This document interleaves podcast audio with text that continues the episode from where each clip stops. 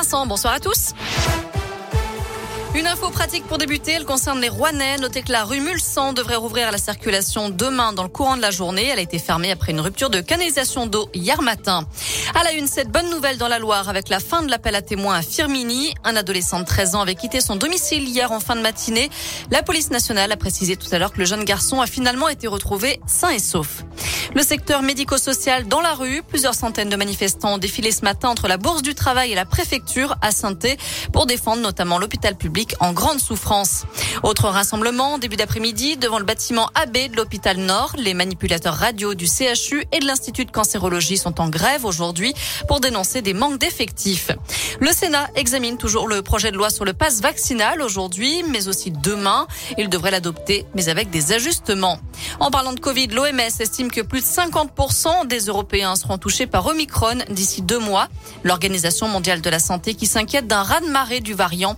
Il présente, je cite, des mutations lui permettant d'adhérer plus facilement aux cellules humaines et pouvant infecter même les personnes qui ont été euh, infectées ou vaccinées.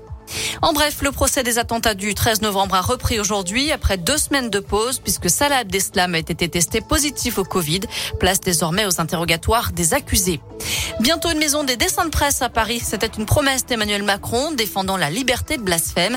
C'était aussi le souhait de Georges Wolinski, caricaturiste tué dans l'attentat de Charlie Hebdo. Ce lieu dédié aux dessins de presse et aux dessins satiriques ouvrira ses portes dans deux ou trois ans près de Notre-Dame. On termine avec une belle histoire à Vaux-en-Velin, près de Lyon. Un chaton de deux mois et demi a été retrouvé sur la voie publique et apporté au commissariat.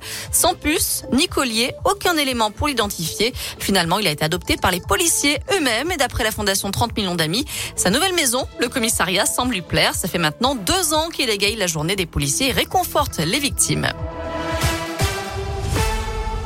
Merci beaucoup Naomi. Prochain